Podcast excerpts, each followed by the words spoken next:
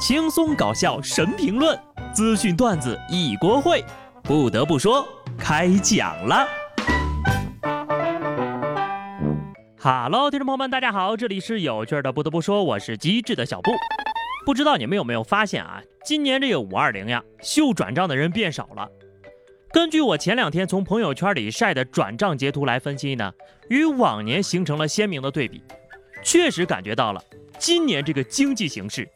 有点严峻呐。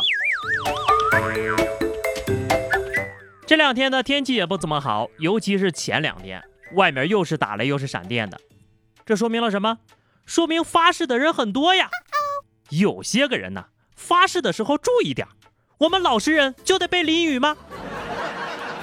都听听啊，让你们虐狗，单身狗开始反击了。河南周口一对情侣趁着五二零一大早呀就起床去排队领结婚证，回来家呢补个觉，醒过来之后却发现结婚证被狗子啃得稀碎，就连户口本儿也难逃狗嘴呀。下面请听相关内容：人大代表建议制定反虐待动物法，传播施暴可提公益诉讼。听见了吧？这就是虐狗的下场，要让你们知道啊，欺负单身狗的后果。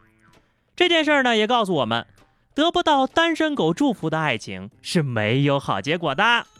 不过，这个证件都撕碎了，明显离不了婚了呀。狗子呀，这是亲自下场帮你们锁死 CP。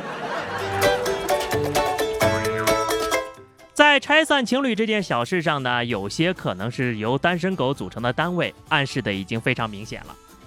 重庆綦江民政局办理结婚登记的提示牌被网友吐槽了，上面是这么写的：“等叫号，有序办，办完后即刻离。”让新人们看的是哭笑不得呀。工作人员解释说：“哎呀，疫情期间呢，这是让大家办理手续之后不要逗留的意思。现在呢，提示牌已经被撤走了。”你永远不知道中国人为了对仗押韵能做出什么事情来。亲亲，这边建议结婚离婚一条龙服务哟。哦，原来新人办的不是结婚证，而是结婚体验卡。哎，这个民政局呢，也是为了大家着想，来两次费事儿吗？不是，这必定是文案单身狗的偷偷反击。别问，问就是不小心有歧义。除了赶趟领证的送礼物表达心意呢，也是一个常用的方法。但是真情遇上了假货就尴尬了呀。小文为了在五二零呢给女朋友一个惊喜，特意在半个月多之前呢就在网上下单，花了几千块买了一块名表，和手表一块寄出的呢还有外观精美的包装盒，包装盒里呢还有一束玫瑰啊。可就在几天之前呢，他从警方那里得知自己的快递被扣押了。在得知原委之后呀，小文不禁倒吸了一口冷气。假货！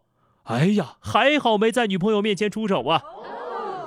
弱弱的感到，小伙子其实并不害怕花了冤枉钱，而是害怕被女朋友知道这个是假表的后果。遥控器、键盘还是榴莲壳，选一个吧。估计小文当时应该想到的是这么说的：“我去年买了个表。”没事没事啊，哥们儿，表是假的无所谓，女朋友是真的就行了嘛。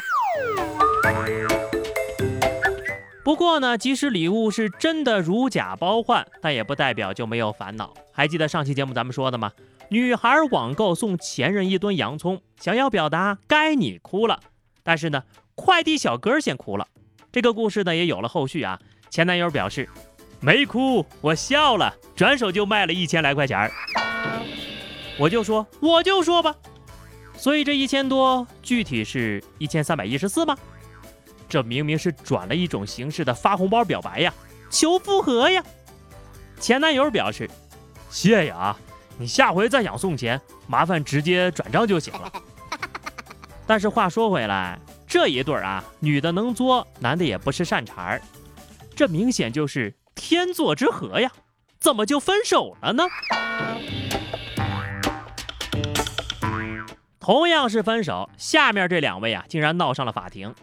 广州男子小梁和小付谈恋爱的时候呢，向小付多次转账，共计二百零二万元。可双方并没有签订借款的合同或者借据。其中有一次呀，小梁向小付转账了五十二万呐。这俩人分手之后呢，双方就这个往来的款项产生了纠纷，小梁向法院提起了诉讼。最终呢，法院认定上述转账属于借款，不属于爱的赠与，需要归还。说了多少次了啊？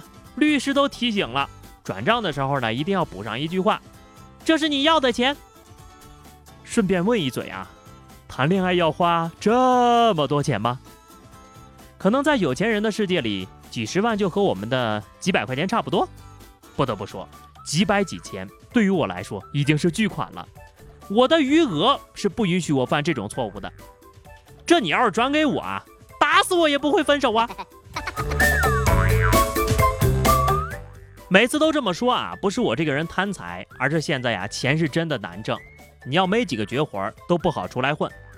广西南宁一个业主呢和物业的员工吵起来了。当这个业主靠近员工的时候呢，物业员工突然腾空跃起，转体三百六十度摔向地板。业主一看，呀呵，功夫不错呀，我也躺，不仅躺，我还哇哇大哭。民警看了监控之后啊，认定这二位呢并没有发生打架的行为，起因呢就是有一点点小纠纷。哎呀。这个就是传说中的隔空打牛之掌法呀！决战走廊之巅，大型互相碰瓷儿现场。影视行业果然是不行了，武术替身下岗再就业，就只能干物业了。不过呢，好在工作换了，一身的手艺没丢啊。这位替身演员肯定可以东山再起。不得不说，物管一看就是练家子，这个跟头呀，要是一般人呢，肯定会脑壳先着地。轻则起大包，重则 ICU。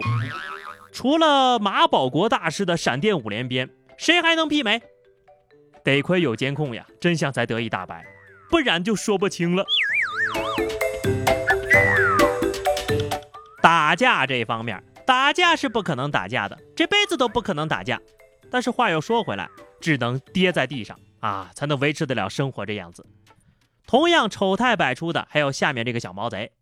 前两天呢，在湖北随州，一男子呢从门缝钻进了一家商铺内，一路匍匐前进，来到了柜台之前，偷走了一部手机和两千多块钱现金。从门缝钻出去之前呢，他就把这个现金呢先放在门外。